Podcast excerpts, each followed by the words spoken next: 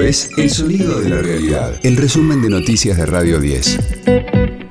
Hoy es jueves 16 de septiembre, mi nombre es Sergio Marino y este es el resumen de noticias de Radio 10, El Sonido de la Realidad. La derrota en Las Paso sumió al gobierno en su peor crisis. Los ministros que responden a Cristina Kirchner pusieron a disposición sus renuncias en público. Alberto Fernández buscó apoyo en Sergio Massa y por el momento no aceptó las dimisiones de Guado de Pedro, Roberto Salvareza y Martín Soria, entre otros funcionarios.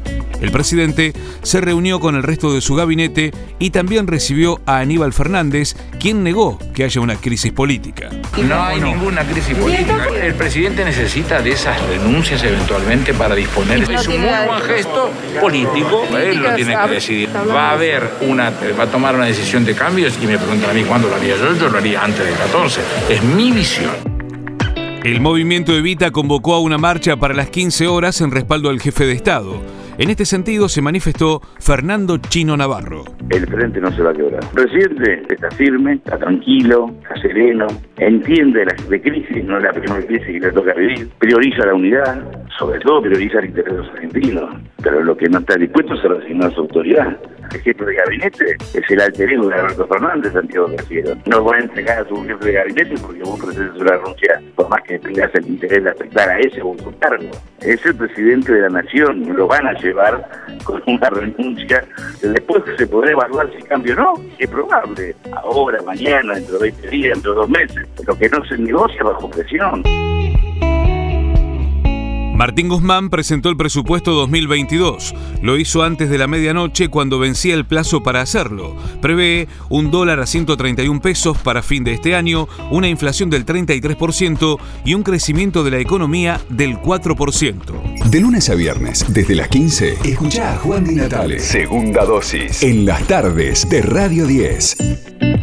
Hoy para el subte a partir de las 20. Las seis líneas y el premetro quedarán paralizadas por una medida de fuerza de los metrodelegados. Se decidió como medida de autodefensa hasta que la empresa le asigne tareas a un trabajador del sector de guarda.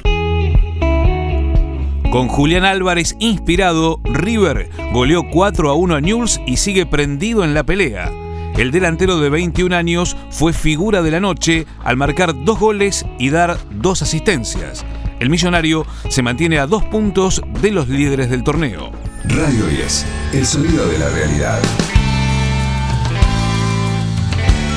El Centro Cultural Kirchner celebra la música de Palo Pandolfo. Estaré, estaré, a donde salga el sol, beberé, beberé. Estaré se llama el concierto que se llevará a cabo el próximo sábado a las 20 en el Auditorio Nacional con la conducción de la periodista Gabriela Ranche.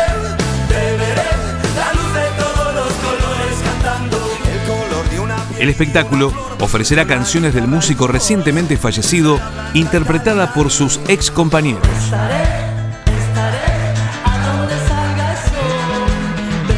Pasarán por el escenario ex integrantes de Don Cornelio y la Zona, los visitantes, la Fuerza Suave, el Ritual y la Hermandad y otros artistas invitados.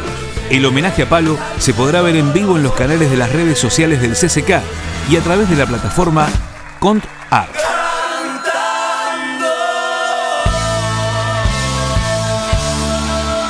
Este fue el diario del jueves 16 de septiembre de Radio 10, El Sonido de la Realidad.